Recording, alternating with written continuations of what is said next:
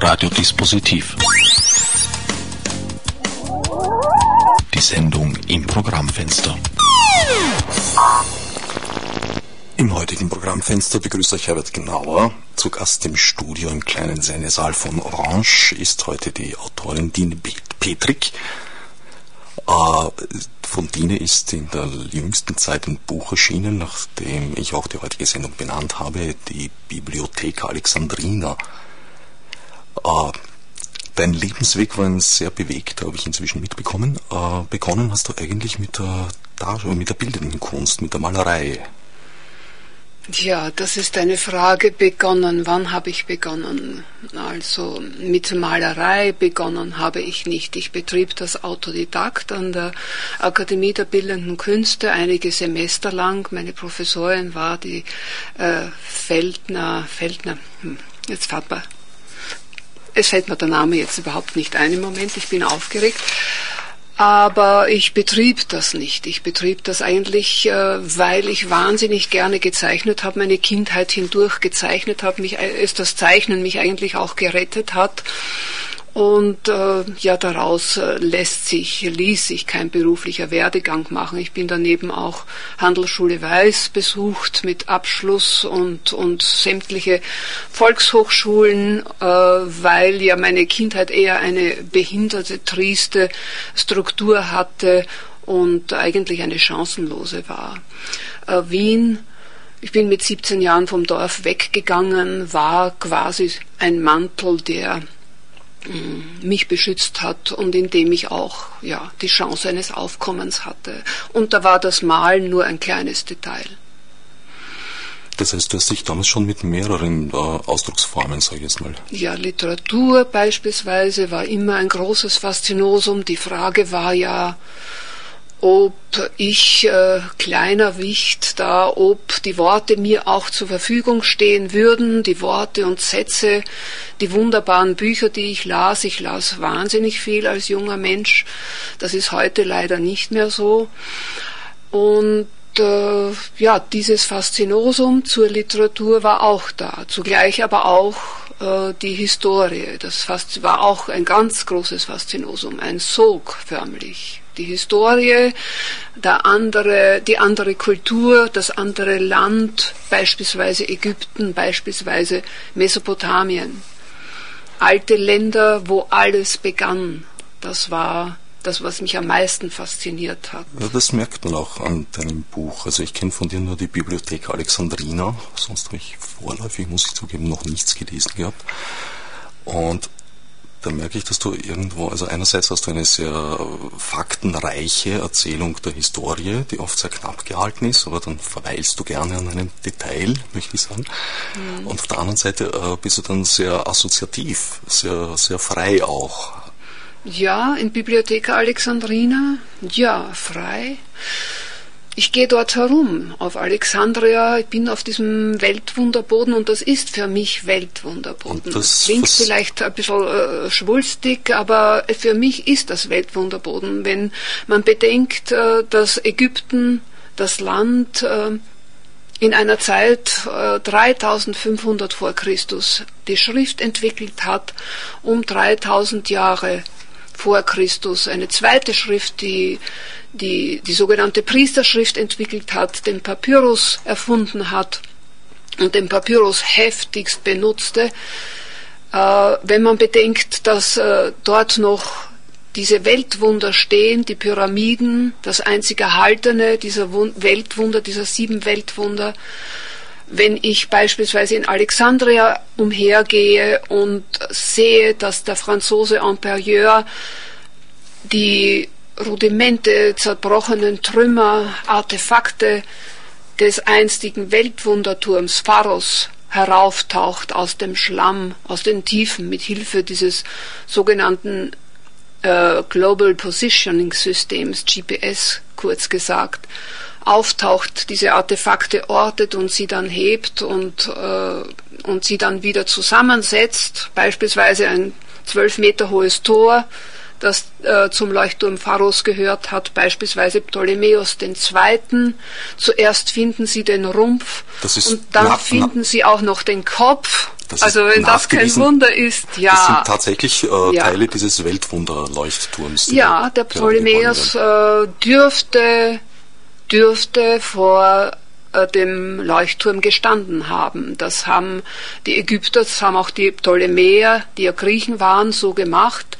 Der Ptolemäus II. unter seiner Ägide ist dieser Turm fertiggestellt worden. Unter seiner Ägide ist auch die Bibliotheca Alexandrina fertiggestellt worden. Das heißt also, der Tempel, der, äh, die Bibliothek war integriert in einen Tempel, der Tempel der neuen Musen der griechischen Göttinnen. Und dieser Tempel beinhaltete auch diese weltberühmte Bibliotheka, das Zentrum des Wissens, das Gedächtnis der Welt, das dann verloren gegangen ist. Durch ein Erdbeben? Durch einen Brand. Man schiebt es den Römern zu. Ich habe in, in, in, in Geo gelesen und habe mir den Bauch gehalten vor Lachen. Ähm, der, da gab es ja diese neue Sensationsmeldung vor einem halben Jahr, Bibliotheka Alexandrina wird ausgegraben. Ich war natürlich wieder in Alexandria, aber wahrscheinlich ist es nicht die Bibliothek, wahrscheinlich ist es eine Universität, eine riesige Universität, auch eine Sensation.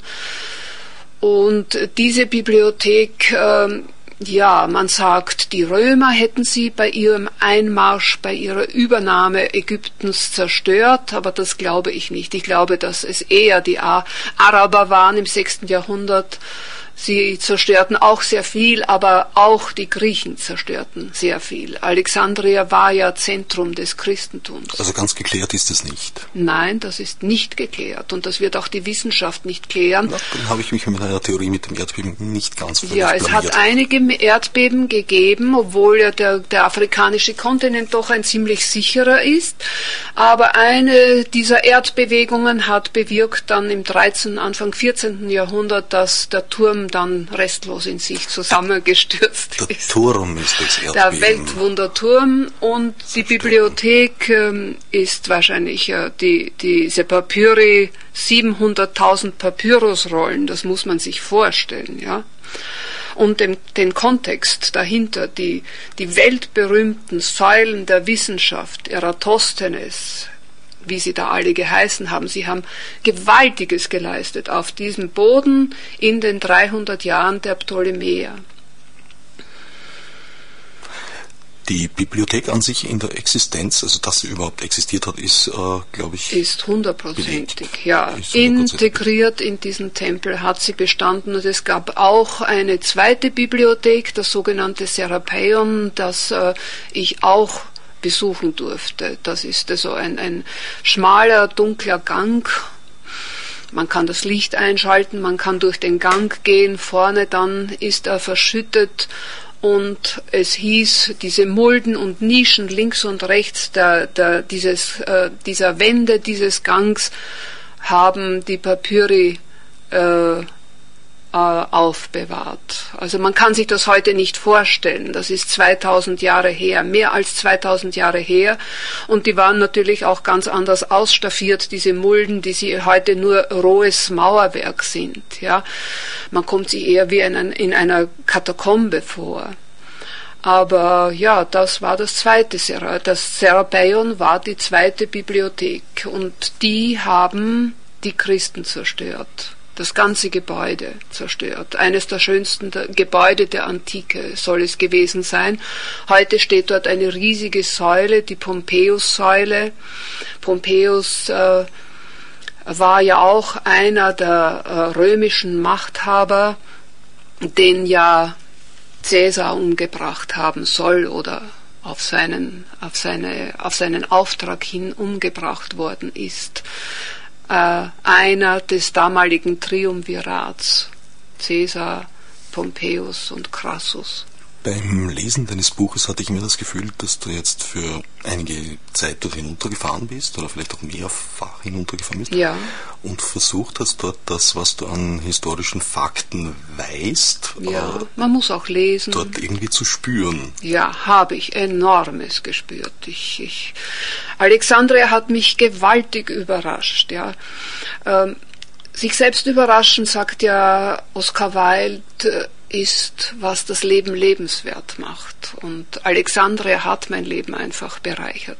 Ich bin mit einer Erwartungshaltung hingefahren, aber was ich da gesehen habe, erlebt, einfach das Bewusstsein, über diesen alten Boden zu gehen und dass dort dieser Turm, Turm gestanden hat und dass ich vielleicht über, die, über den längst überbauten Teil der, der Bibliothek gehen könnte oder über das Königsviertel der Ptolemäer, das ist ja auch zur halben, äh, äh, zur, zur Hälfte abgesunken bei dieser Erdbewegung. Es ist ja alles im Wasser.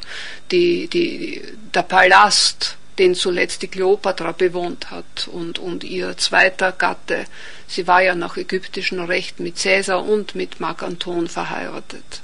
Und da waren ja auch Kinder, die Frau hat ja auch Kinder geboren. Und ja, also dieses Königsviertel wird auch aufgetaucht, ist aufgetaucht worden, zum Teil von einem anderen Franzosen. Weltberühmt ist er mittlerweile, Frank Godiot heißt er.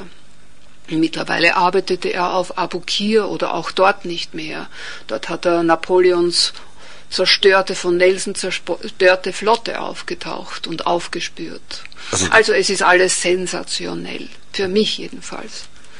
Die Flotte des Napoleon, die von Nelson zerstört Nelson zerstört wurde, hat der Godio auf Abukir aufgespürt, ja. Das heißt, dort ist umfangreiche archäologische Tätigkeit im Gange. Ja, unglaublich viel und noch längst nicht alles aufge, aufgearbeitet. Wiewohl ja erste fundierte, wirklich gute Aufarbeitungen unter den Franzosen in der Kolonialzeit begonnen haben, die ja dann sehr schnell die Engländer abgelöst haben, die Franzosen, nicht?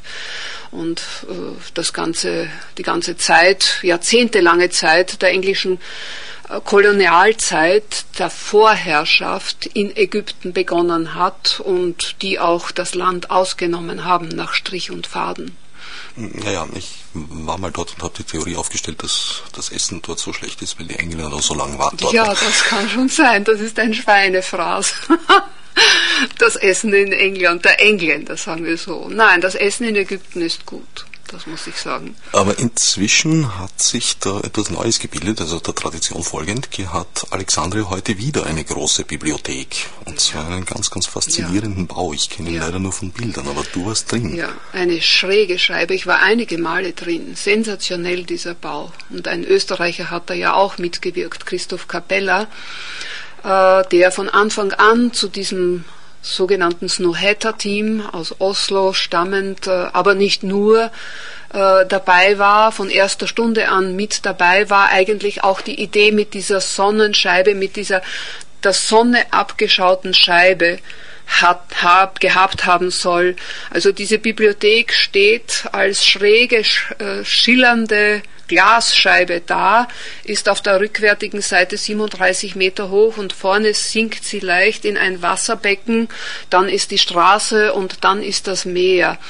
Und äh, das ist alles in einer Symbiose für mich und war überwältigend. Es führt eine gläserne Brücke an dieser Bibliothek dabei, da vorbei, vom hinteren äh, Konferenzgelände her. Man kann auch die Straße auf dieser Brücke überqueren und geht dann quasi durch die Bibliothek, die so durchgeschnitten ist. Die Brücke durchschneidet sie leicht und man hat einen Blick auf Alexandria und der ist auch wunderbar.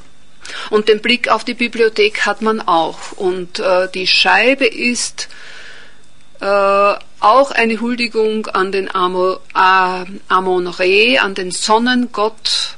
Und die Scheibe korrespondiert mit der Sonnenscheibe. Ja, mir scheint auch, sie korrespondiert mit der alten ägyptischen äh, Architektur.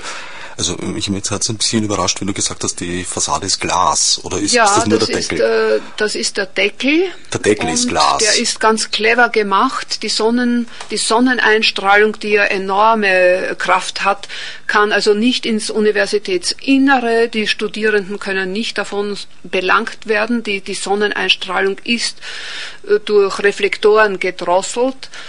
Und äh, der, der, die Umzäunung, die Granitwand ja, der Bibliothek, äh, die, die trägt also verschiedenste, verschiedenste Sprachen, Runen, Sprachen, Städtenamen, die Kulturen der Welt sind dort eingraviert. Es sieht aus, auf den ersten Blick hat man den Eindruck, das ist eine Tempelwand, wie eine Tempelwand, Hieroglyphen. Sie ist also beschrieben in, in, in ja, ganz verschiedenen beschrieben, Schriften. beschrieben. Hat das In ein System, was da von welcher Schrift und von welchem Ja, Kulturkreis das da Alte, das Neue, Orient, Okzident, der Zusammenhang, äh, dass das Alte nicht aufhört, sich im, im Neuen fortsetzt, das ist auch der Grundtenor in meinem Buch.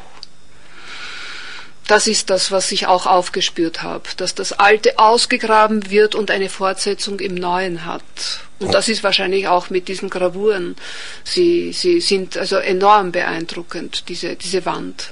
Wie hoch ist das nochmal, hast du gesagt? 37 Meter hoch. 37 Meter hoch. Ja, Mhm. auf der Rückwärte, auf der hohen Seite. Vorne sinkt die Scheibe quasi, versinkt sie, versinkt sie unter, unter, der, unter die Mauer und vor der Mauer ist ein Wasserbecken, worin sich diese Scheibe auch spiegelt. Ich habe einmal Ägypten bereist, ist jetzt etwas Ja. groß gesagt. Ich habe diese übliche Niltour Ja, gemacht, inklusive Niltour, ja. äh, Abu Simbel. Und das war wirklich sehr, sehr interessant. Ja. Trotz allem, sage ich mal. Und mich hat an dieser alten ägyptischen Architektur sehr beeindruckt, dass sie äh, eigentlich so für sich genommen zwar irgendwo schon auch monumental gewirkt hat, aber nicht übermäßig. Sie war wohl proportioniert. Mhm. Und wie riesig diese Dimensionen tatsächlich sind, hat man eigentlich erst wahrgenommen, wenn ein ganz kleiner Mensch davor gestanden ist. Ja, ja.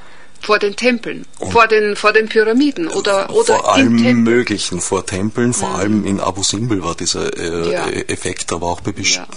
diversen großen Tempelbauten, die wir am Weg dorthin besichtigt hatten. Ja. Und diesen Eindruck hat am Foto zumindest diese Bibliothek mir auch gemacht. Ja, ja, ja, das war auch mein Eindruck, mein erster Ei- Eindruck, Hieroglyphen. Interessant. Die, die bauen also ein neues Gebäude her, sensationell neues Gebäude. So eines habe ich nie gesehen. Ein rundes Gebäude, eine Scheibe, gar nicht hoch.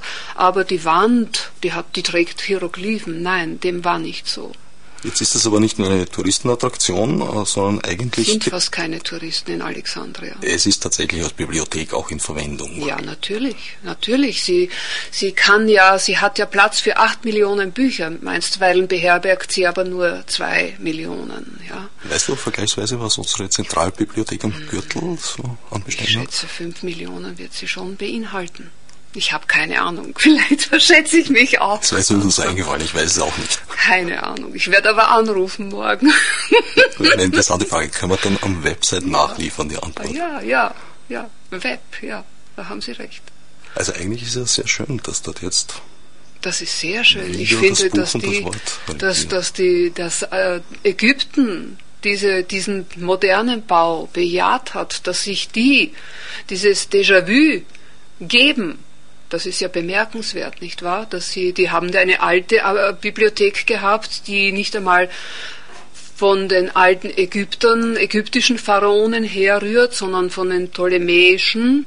Sie haben sie aber so geliebt und geschätzt und leiden anscheinend auch, haben gelitten unter diesem Verlust, bedauern Bis diesen Verlust, dass sie, ja, dass sie eine zweite Bibliothek bauen. Natürlich 200, wie, wie viel? 200 Millionen Dollar Gesamtkosten, wobei Ägypten das Land selber noch äh, lange an einem riesigen Teil zu nagen haben wird. Aber es hat auch die UNESCO mitgeholfen und verschiedene Privatfirmen und, und, und Freunde der Bibliothek und Privatspender, so dass das bewerkstelligt werden konnte. Du setzt dich in deinem Buch ja auch sehr mit der Person des Alexanders auseinander. Ja, er ist der Begründer der Stadt. Ne, aber noch viel mehr. Er hat Ja. äh, ein Reich begründet und auch gleich wieder verloren, kann man Naja, gleich. Er ist nicht sehr alt geworden. Er war clever genug, äh, sich vorher gegen einen Sack Gold vielleicht äh, vom äh, Ogumi-Orakel auf der in der Wüste Siba, in der Oase, gab es ja dieses wichtigste Orakel der Antike und äh, hat sich also zum Sohn Amun ausrufen lassen dort, sage ich, ja, so formuliere ich es. Und das geschah dann tatsächlich und dann war das schon eine geritzte Sache. Er war der Sohn Amuns, er steckte, er vertrieb, hatte die Perser vertrieben aus Ägypten. Sein Siegeszug war nicht mehr zu stoppen, er ging bis an den Indus und dann beim, beim, bei der Rückkehr auf Babylon kam er dann um. Und Aber nicht durch Malaria, wenn ich mich ja, nicht irre. Das Stich einer Mücke soll es gewesen sein und nicht der einer Lanze. Und dann wurde er natürlich mit Gold aufgewogen, ein riesiger Schatz, den er da sich erobert hatte. Das muss eine ungeheure Sache gewesen sein, die dann verteilt wurde auf seine Diadochen. Das riesige eroberte Reich zerfiel, fiel seinen Diadochen in die Hände oder fiel zurück in die Hände, die es vorher besessen hatten, das, das, das die jeweilige Region und äh, dem Ptolemäus, dem ersten Soter genannt, der Retter, der äh, bekam Ägypten. Und dann begann eigentlich, dann mit ihm begann die ptolemäische Ära. Du hast vorhin gesagt, äh, dass sich Alexandria überrascht hat. Was wäre deine Erwartungshaltung gewesen? Und was hat dich interessiert, jetzt überhaupt nach Alexandria zu gehen und diesen Ort dort zu erforschen? War es die Historie, war es das Buch, war es das Wort, war es beides? Oder? Ja, alles zusammen wahrscheinlich. Also ich wollte diesen Boden betreten. Ich wollte Alexandria immer schon sehen, aber die wenigsten Touristen, und das ist ja wahrscheinlich der Grund, wollen sich dann diesen Weg nicht antun, diese Bus- oder Zugfahrt, die wahrscheinlich je zwei, zwei, ein Viertel, eineinhalb Stunden dauert. Ah, ägyptische Stunden oder?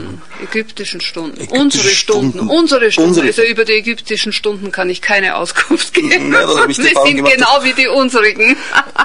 Nicht ganz. Also ich habe festgestellt, dass ägyptische Stunden so, also zwei bedeuten dann in der Realität Aha. meistens sechs in etwa. Zeitverzögerung, ja, ja, Ja, da das mag gewisse schon sein. Äh, Ich habe sowas nicht erlebt, nein. Ja, ich wollte einfach die Bibliothek sehen, die neue Bibliothek. Ich wollte die Artefakte sehen, die Frank Godio heraufholt. Und die standen dann dort herum, im, Römi, um, im Park des römischen Theaters, im Park, wo das Serapeon war. Die standen dort herum und das muss man sich dann anschauen. Ja, Also die, diese Säulentrümmer, die wollte ich sehen.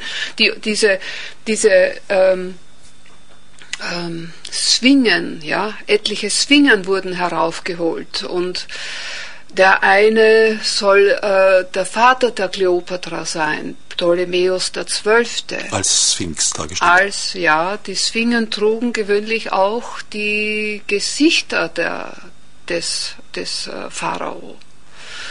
Die Ptolemäer waren ja auch klug genug, den Pharao wieder aufzugreifen, die Pharaonenherrschaft. Die Perser hatten sie verworfen, nicht, nicht so die Ptolemäer.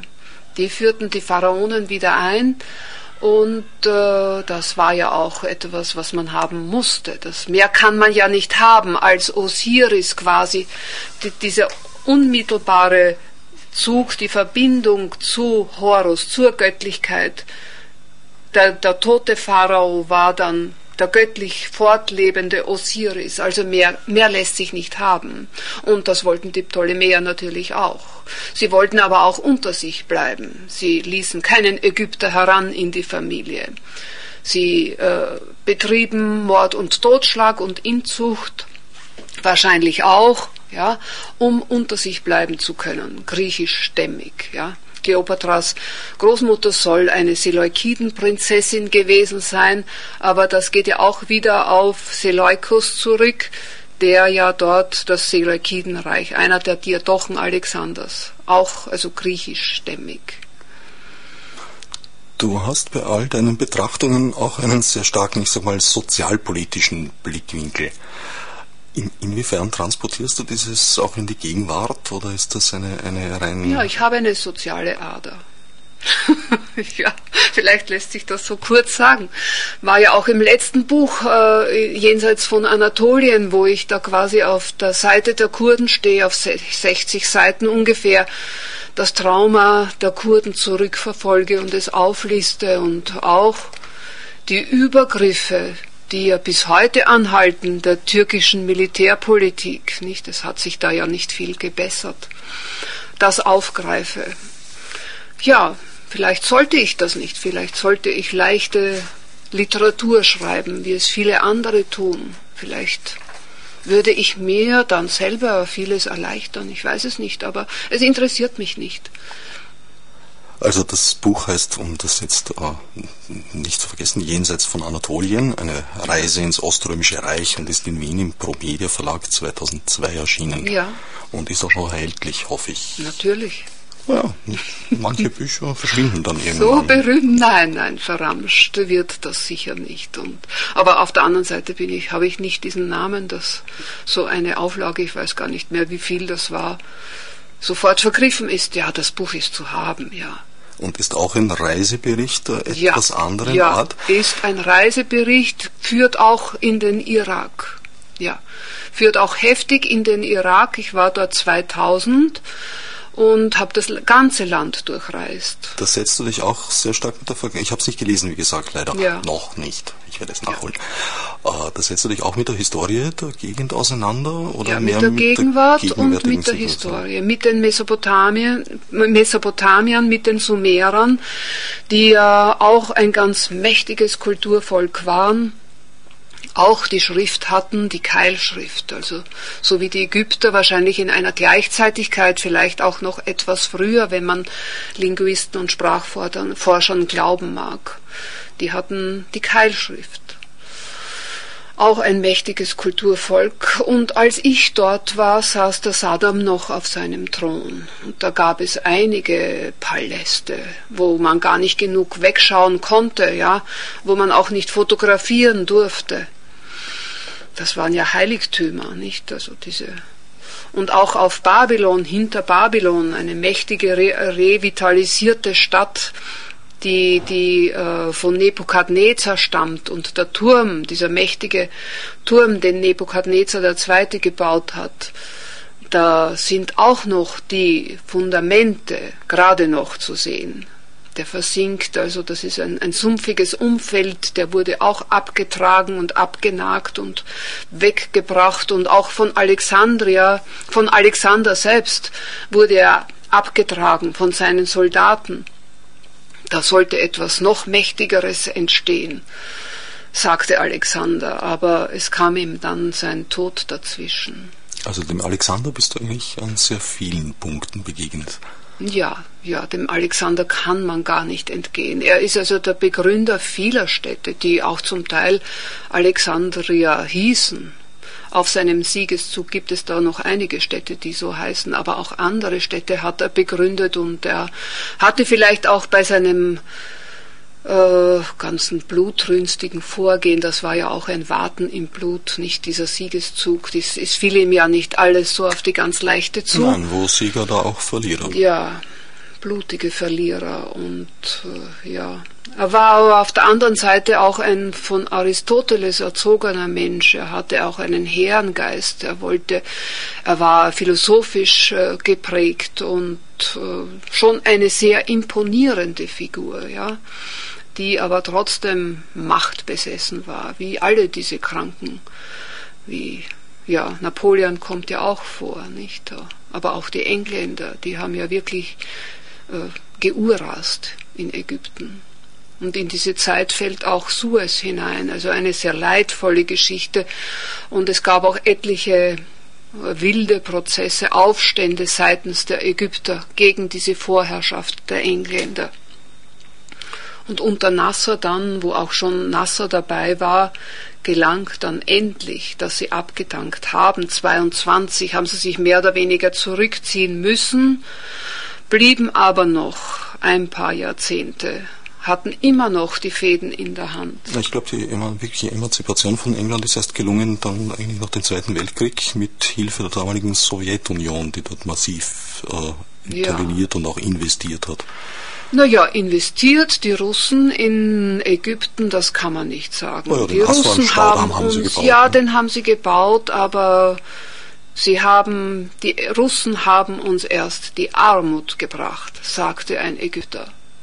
Ja, sie haben geholfen, den Staudamm, den Hochdamm zu machen. Davor gab es ja schon einen Staudamm. Den zweiten haben sie gebaut. Ja, genau. Ja, aber die Russen haben auch haben sich die Ressourcen des Landes geholt, so noch welche da waren. Also wieder ein sie Geschäft haben, gewesen. Ja, immer ein Geschäft gewesen. Ägypten ist immer ein Geschäft gewesen, das eigentlich bis heute. Die Ägypter sagen, wir werden auch ne? heute noch bestohlen. Das glaube ich nicht, dass die Ptolemäer, die Ptolemäer haben eher aufgestellt. Es waren auch große Baumeister, die haben also viele Tempel hinunter bis Assuan oder hinauf, sagen die Ägypter, bis Assuan aufgestellt. Vieles ist in ihrer Ära geschehen, das muss man schon sagen. Was sie dann nach äh, Griechenland sich geholt haben, ich wüsste gar nichts. Aber sicher wird es auch der Fall gewesen sein. Naja, Sie sind ja eigentlich auch nicht nach Griechenland zurückgekehrt, sondern dort geblieben. Ja, Sie sind dort geblieben und äh, dann waren die Römer da. Aber ir irgendwo kam das ja auch her, weil Ägypten jetzt an sich äh, war ja auch damals nicht ein, ein, ein, ein überaus fruchtbares Land, so abseits des Nils. Naja, das ist schon ein fruchtbares Land. Da gibt es ja jetzt gewaltige Bestrebungen. Da gibt es ja etliche Oasen und die sind fruchtbar bis dort hinaus. Sind die groß genug, also um, nein, um der nein, Landwirtschaft zu betreiben? Niemals groß genug. 70 Millionen Einwohner und jede zweite Sek oder zwanzigste Sekunde ein neuer Erdenbürger. Also das Land explodiert und es zentriert sich das Leben hauptsächlich in diesen Nil, an diesen Niltälern und in den Oasen. Nein, es war ja auch irgendwie, also für mich als Europäer natürlich irgendwie äh, ein sehr, wie soll ich sagen, beeindruckender Blick. Ja. Wenn man so vom Nil geschaut hat, über die Palmen hinweg, an manchen ja. Stellen war der Grünstreifen ja tatsächlich nur irgendwelche ein paar hundert Meter breit und dahinter lag die Wüste. Ja, das ist schon wahr. Ja, soweit dieser Nilschlamm eben zu transportieren ist, die Bewässerung möglich ist, ist es ein Grün sondergleichen. Ja, aber den gibt es ja Grün. nicht mehr durch den zweiten Aswan-Stau. Den gibt gibt es noch, ja. Den, den gibt, es, es noch. noch. den gibt es schon noch, ja. Das, äh, das ist möglich, dass man diesen Streifen sehr fruchtbar hält. Das was heißt, man mich aber gräbt oben den Schlamm tatsächlich ab im Staubecken? So genau weiß ich das nicht. Habe ich das nicht beobachtet, aber ich glaube, dass das geschieht. Was ich beobachtet habe und was mich stutzig gemacht hat, dass, dass dort die Zeit anscheinend stehen geblieben ist. Die, die stehen, die, die knien noch im Luzernenklee und schneiden ihn mit der Sichel ab. Also die haben noch nicht einmal eine Sense. Wohl aber habe ich in den Oasen auch Traktore gesehen. Ja? Also es gibt schon auch äh, Landwirtschaften, die ausgestattet sind mit Maschinen. Aber im Großen und Ganzen kann man die Sichel dort äh, am Werk sehen. Und das ist doch wirklich äh, rückständig sondergleichen. Ich meine, es müsste doch äh, Landwirtschaftsentwickler geben, die zeigen, so kann man es machen, konstruktiver machen, schneller, ertragsreicher gestalten. Nicht? Aber es gibt ja jetzt Bestrebungen, die Wüste zu begrünen. Und wenn man durch die Wüsten fährt, das ist ja auch, das sind ja wunderbar die Wüste, die schwarze Wüste, die weiße Wüste, die Kristallwüste. Du hast praktisch ganz Ägypten bereist. Ich habe eine Oasenreise gemacht, ja jetzt im Jänner noch. Und die war mir sehr wichtig. Da habe ich wirklich auch das Land, diese, diese Wüstenstrukturen kennengelernt. Und da kann man sehen, es gibt auch Bestrebungen, die Menschen aus diesen Niltälern, aus dieser massenhaften Besiedlung abzusiedeln und sie äh, und es gibt ja viel Wasser, ja, in diesen Oasen. Da sprudelt ja Mineralwasser aus der, aus der Erde. Das, das sprudelt ins Nirgendwo, ja. Also wenn man das alles sammelt und fasst, da, da, da sind Ressourcen, da wäre ein Know-how, da wäre auch ein Reichtum zu machen für das Land. Und das wird ja wahrscheinlich auch gemacht, ja, weil also Wüstenstreifen jetzt begrünt werden. Da wird Erde hintransportiert, es werden Grünflächen, es werden also Plantagen dort äh, werden gezogen, es werden daneben so Satellitenstädte aufgestellt und die Menschen, den Menschen werden auch Prämien gezahlt, wenn sie diesen Nilstreifen verlassen und sich dort ansiedeln. Verstehe, also die äh, Besiedlungspolitik ist nicht mehr so rigoros wie zu Zeiten, als zum Beispiel die Nubier da ja, ausgesiedelt wurden, weil ja, die Nubier waren ja auch Herrscher ja. eine Zeit lang, aber die Nubier mussten jahrhundertelang Den eigentlich... Stausee weichen dann letztendlich. Ja, ne? ja. Wie, wie so vieles. Und, ja. Ja, auch zwei Katarakte, glaube ich, die da dem Stausee zum Opfer gefallen sind. Aber natürlich ist es wichtig, denn diese Überschwemmungen waren ja auch verheerend, nicht, die es da alljährlich gab. Es musste das Land immer wieder neu vermessen werden durch diese Überschwemmungen, die ja enorm gewesen sein mussten. Damals, als es den Staudamm naja, noch nicht Auf der anderen Seite haben links und rechts des Nils äh, also äh, Bauwerke 5000 Jahre überdauert. Das ist schon wahr. Sie wurden aber immer überschwemmt und nicht zu Unrecht wurde Abu Simbel auch transplantiert. Naja, musste deswegen, musste des Staudamms wegen transplantiert werden, wenn dabei wäre der Abu Simbel untergegangen. Und das ist ja auch eine tolle Sache, dieses Gebäude zu transplantieren. Nicht? Allerdings, ich habe das ja. gesehen dort, das ist wirklich sehr eindrücklich. Ja, das ist beeindruckend, dass das wirklich möglich war, dass die heutige Technik so etwas bewirken kann. Es wurde eine Viertelkugel aus dem Berg äh, herausgefräst, gestemmt, ja. gesprengt, mhm. glaube ich nicht, äh, mhm. mit Hilfe von internationalen Truppen. Da waren italienische Spezialsteinmetze aus Ferrara am, Mer am Werk, Aha. weil die besonders gute Steinschneider sind ja. offenbar. Ja. Und da die Technologie gut beherrschen. Dann haben sie mhm. das, äh, ich glaube, um 150 Meter versetzt und dadurch auch ein paar Meter höher wieder aufgebaut. Höher, ja, ja. Und sie haben sogar den eigentlichen Trick von Abu Simbel bei fast beibehalten, nämlich diesen Sonnenstrahl, ja, der zweimal im Jahr in die letzte Kammer hineindringt. Der ist nur, ich glaube, einen Tag später oder so, natürlich.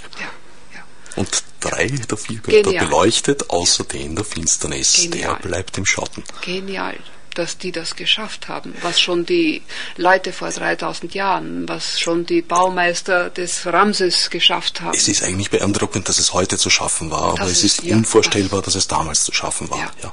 Und die Pyramiden, nicht? Dass die geschafft worden sind und wie. Die Ägypter haben zwar viel geschrieben, aber nicht wie, wie die das gemacht haben. Das Gefühl hatte ich auch, dass sie äh, sprachlich, also schriftlich ein sehr geschwätziges Volk waren, aber ja. vieles Wesentliche verschwiegen haben. Ihren Totenkult haben sie angeschwätzt, da haben sie, für den haben sie geschrieben, ja, für für, ihren, für, ihre, für ihre Götterfamilie, eine Vielfalt an Göttern. Über ihre Technologie haben sie eher haben ungern sie geschrieben. geschrieben. Recht haben sie gehabt. Naja, ich weiß nicht. Die Menschheit musste sich 2000 Jahre den Kopf zerbrechen, wie konnten diese tonnenschweren Blöcke da hinauf transportiert werden, ja, die Cheops-Pyramide 90 Meter hoch. Das äh, ist eine Frage, die noch immer nicht letztlich geklärt ist. Also das, ja, mit dieser Schräge, das leuchtet schon ein, aber, ja, aber auf also, der anderen Seite auch nicht. Da habe ich das Buch von Heribert Illich gelesen, Aha. der auch zur Kalender und Zeit so seine äh, eigenen Ideen hat. Und das klang nämlich recht plausibel, weil er ja. hat ausgerechnet, dass für die Cheops-Pyramide, ich glaube, alle acht Minuten ein Stein äh, verlegt werden musste, damit die Pyramide überhaupt zu Lebzeiten des Pharaos wert, fertig werden konnte. Ja. Also Cheops ist dann in Wahrheit ja viel, viel älter geworden. Eben, weil wenn sie nicht fertig war, musste der arme Pharao in ein halbfertiges Häusl einziehen. Ab dem Tod wurde nicht mehr daran weitergebaut und das gab es ja auch Fallweise ja, zum Beispiel beim Tutanchamun war das Grab, glaube ich, noch halb fertig. Na gut, ist ja wurscht. Äh, naja, der hat eigentlich sehr plausibel nachgewiesen, dass die Rampenbauweise nicht funktioniert haben Aha. kann. Dass auch die angegebenen, äh, teilweise wahnsinnigen Arbeitermengen von 250.000 äh, sind in manchen, äh, von manchen Historikerinnen und Historikern geschätzt worden, mhm. Äh, ja. nicht zu ernähren ja. gewesen wären. Und er bietet an ein Modell mit, äh, mit Seilwinden auf Holzrollen, weil der Einsatz von Metallen war bei den Ägyptern ja sehr selten. Mhm. Interessanterweise, die haben keine Leitern gehabt. ja, wo haben sie das Holz hergehabt? Aus dem Libanon vielleicht? Zedern? Wie haben sie mit den damaligen Mitteln die Granitsteine von Assuan den Nil mhm. runtergeschafft? Das ist mhm. nahezu unvorstellbar. Gut, das weiß man. Ja, wie haben sie wie haben Sie 40 Meter hohe, hohe Obelisken, Obelisken aus diesem Assuan-Granit herausschneiden können? Also diese Obelisken, das ist eine Schönheit, das ist ein Wunder mit, mit, mit, seinen, mit seinen Schriften, mit seinen Kartuschen. Das ist ein, ein, ein Ebenmaß, ein, ein, eine voll, die sind vollendet in meinen Augen. Und äh, wurden heftig und massiv gestohlen. Ich weiß gar nicht, wie viele das Land noch hat, ja. Etliche stehen herum, der eine im Central Park in New York, der andere steht in London. Kleopatras Nadeln wurden die beiden genannt. Und Napoleon konnte natürlich auch seine Napoleon davon lassen. Hatte auch einen haben müssen, ja natürlich. Und, und die, ich habe gelesen, die, die Römer haben sich äh, an die acht Obelisken geholt. Und einer steht äh, in Istanbul, in damaligen äh, Konstantinopel.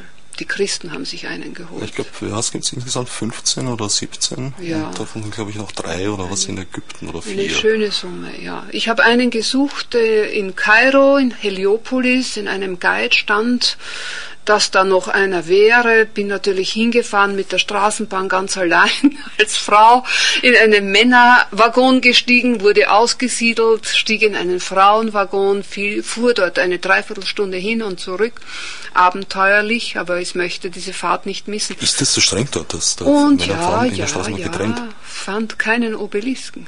Auch weg. Bei Kairo habe ich nie gesehen das. Kairo lohnt sich auf jeden Fall. Ja, das wäre im Angebot gewesen. Äh, Ja. wie gesagt, es waren zwei ägyptische, nein, es waren vier ägyptische Stunden angesagt, also habe ich mit mindestens sechs gerechnet. Und da jetzt an einem Tag durch die dortige Bibliothek äh, eine Pyramide und um die Sphinxen herum gejagt zu werden, das erschien mir nicht unbedingt das, was ich gerne gesehen hätte in Kairo. Also habe ich mir gedacht, Oh ja, lieber ein das bisschen warten, ein paar. Jahre das später wäre es aber gewesen. Reise.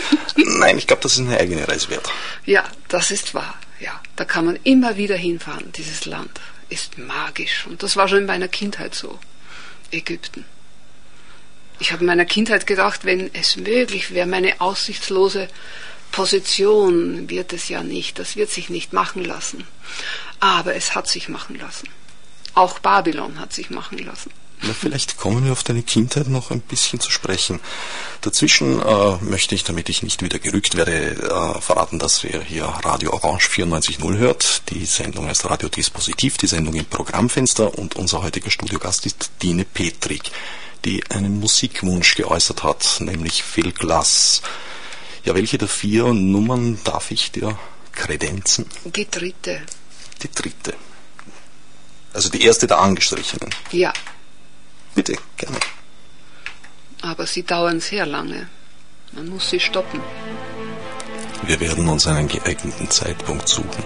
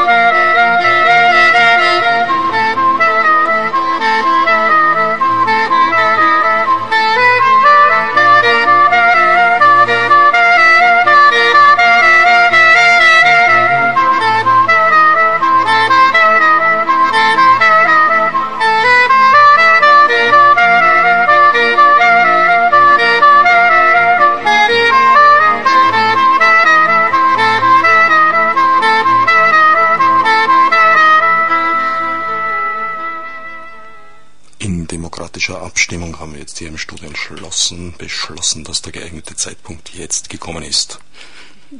Line, du hast am Anfang der Sendung gesagt, äh, du hast zuerst die Malerei und die Sprache als äh, Mittel gesehen, deine schwere Kindheit zu bewältigen. Ja, das könnte man so sagen, ja. Das Zeichnen, die Musik, die war zum Teil auch noch in unserem Haus, wiewohl ich bin Jahrgang 42, äh, der Kern des Zerfalls da schon gefallen ist in unserer Familie. Ähm, ja, ich äh, hatte zwei ältere Brüder, 19, 18 und 17 Jahre ältere Brüder. Mein Vater wollte angeblich noch ein Mädchen. Ich kam 42 auf die Welt. Da war mein älterer Bruder bereits im Russlandfeldzug. Mein zweiter Bruder wurde dann zur Wehrmacht eingezogen. Er blieb im Krieg. Mein das, Vater.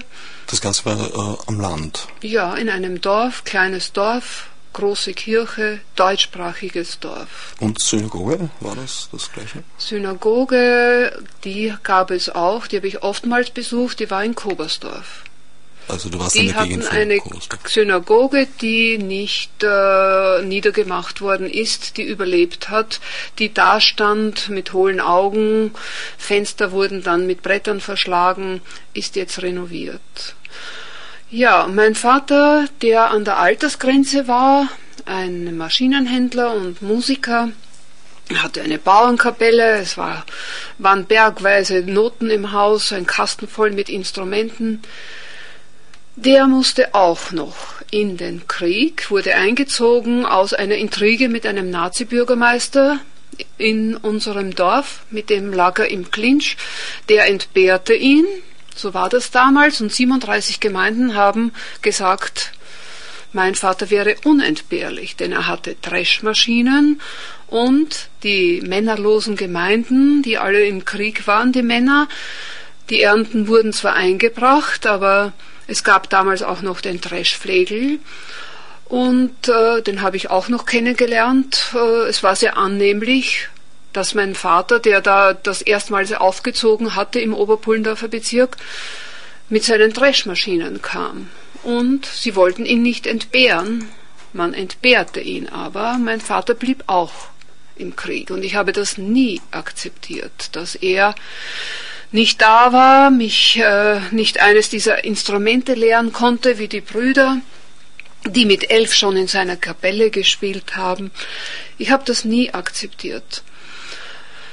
Und als ich es dann akzeptiert habe, war ich 17, dann nahm ich mein Sonntagskleid und ging nach Wien und ähm, habe das eigentlich nie bereut. Mein Bruder kam als Deserteur, der den Russlandfeldzug, äh, der heimgekehrt war, kam als Deserteur aus der Normandie nach Hause, war einfach da, ein Monat vor Kriegsende, wie ein Skelett abgemagert, mit Ausschlag bedeckt, also dem Tode nahe an Ruhr erkrankt. Mein Onkel versteckte ihn und peppelte ihn wieder auf. Und er hatte aber trotzdem kein Aufkommen, denn wenn in diesem äh, Jahr des äh, Staatsvertragsgeschreis so Stimmen wie Campbell laut werden können, was ja ein ein Makel sondergleichen ist, ja, dass so etwas möglich ist in unserer Gesellschaft dann muss ich sagen, dass der Kameradenmörder doch eher der war, der dem Deserteurkameraden nicht die Hand gereicht hat, ihn ausgegrenzt hat. Das waren ja diskriminierte, traumatisierte Personen, die es eigentlich bis heute sind, die wenigen, die noch leben, ja, nie gewagt haben, sich zu äußern, immer ausgegrenzt waren und mit diesem Makel einhergegangen sind, auch politisch, gesellschaftlich, ja, nicht angekommen sind, auch von der Rente, seitens der Rente, der Nazischerge hatte seine Rente, der Deserteur schaute mehr oder weniger durch die Finger, so ist es doch heute noch, nicht? Und dieses Nichtreden, dieses Umgehen des Deserteurs, das verkraftet man nicht. Und das, was in einer Weinlaune dann herauskommt, das ich selbst gehört habe, dass einer zu meinem Bruder sagt, warst ja doch nur eine feige Sau. Das hat er erst wirklich getroffen und das haben die wenigsten wirklich verkraftet. Und das sind doch eher die Kameradenmörder und nicht die, die der Kampel meint, mag das vielleicht von 200 Deserteuren einer gewesen sein, der einen, einen Kameraden dann um des eigenen Überlebens willen umgebracht hat. Ich kann mir das eigentlich überhaupt nicht vorstellen. Und einige in diesem Gemetzel haben einfach das nicht mehr ertragen und haben eher das Sterben auf der Flucht in Erwägung gezogen und gewählt, als wie noch länger diesem, diesem, diesem Kampf an diesem Gemetzel beteiligt zu sein, an diesem sinnlosen Krieg. Das Vaterland war verloren, hat mein Bruder gesagt, und überhaupt für wessen Vaterland. Und ich möchte leben, ja. Aber er hat auch Selbstmord gemacht. Und diese Geschehnisse waren wirklich triest und die haben auch meine Kindheit geprägt. Das muss ich schon sagen. Und ich bin gerne weggegangen. Ich hätte Bayerin, meine Mutter war eine Bayerin, hat das betrieben wie ein Perserker. Sie stellte mich an den Pflug und ich habe geackert mit acht, neun. Sie gab mir die Sense und ich habe gemäht und ich liebe die Scholle, den Geruch der Erde aber Bäuerin werden, nein, oder die Partie eines Bauern werden, schon gar nicht. Da Dein Bruder ist aber äh, bis zu seinem Tode dann. Es ging jahrzehntelang äh, bergab, scheibchenweise, ein Ballast abwerfen aller Werte und er war ein wertvoller Mensch. Und hatte Probleme in diese Gesellschaft wieder integriert zu werden. Das war eine Aus, ein Ausgesetztsein in diesem Dorf. Das habe ich auch nicht mehr ertragen. Bis zu meinem 17. Lebensjahr. Dieses äh, Versinken in einem anonymen Umfeld in der Stadt Wien war die Erlösung. Ja, da konnte man ja keinen Furz machen, der nicht besprochen worden ist in diesem Dorf. Der Tratsch war gewaltig. Es gab nichts anderes. Später dann kam das Fernsehen, ja. Das hat ein bisschen eine gewisse Erlösung vom Tratsch gebracht, meinst du? Ja, ich glaube schon. Dann konnte man sich auch äh, der eine oder andere den eigenen Fernseher leisten. Zunächst einmal gab es ihn nur im Gemeindegasthaus.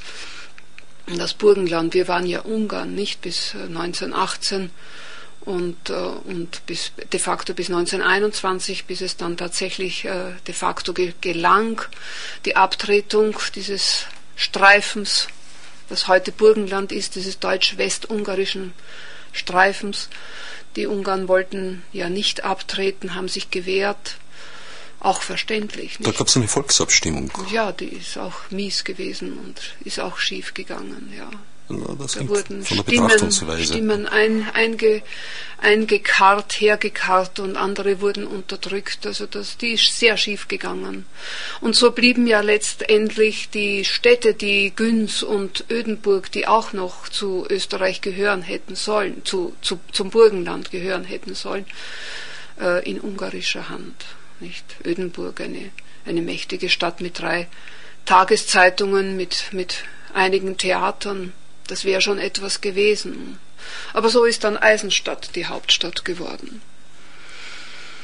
Es ist auch so eine Situation, wo auf der heute österreichischen Seite äh, die Stimmen der ortsansässigen Kroaten, also nicht wie in Kärnten die Slowenen, sondern die Kroaten den Ausschlag gegeben haben.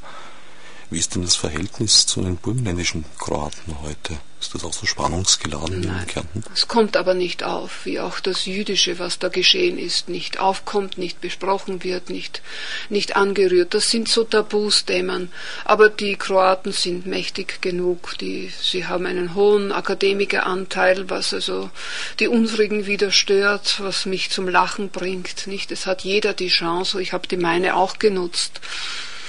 Aber ja, Ortstafelprobleme haben wir Gott sei Dank nicht. Nein, so wie in Kärnten geht es bei uns im Burgenland nicht zu. Und diese, dieses multikulturelle Umfeld, wenn ich das so sagen kann, hat mich ja auch geprägt. Eben dieser, dieser Sog zum Osten, zum anderen, ja. Denn Oberpullendorf ist ja heute noch eher viersprachig. Romanes, Ungarisch, Deutsch, Kroatisch. Jetzt habe ich ein ganz kleines Problem. Das Programmfenster beginnt sich leider erstens schon wieder zu schließen. Zweitens Gut. läutet die Nachfolgesendung seit ja. längerem hektisch an der Tür okay. Ich kann dich jetzt entweder kurz mit viel Glas alleine lassen oder mit dem Mikrofon. Mit viel Glas. Mit viel Glas? Ja. Gut.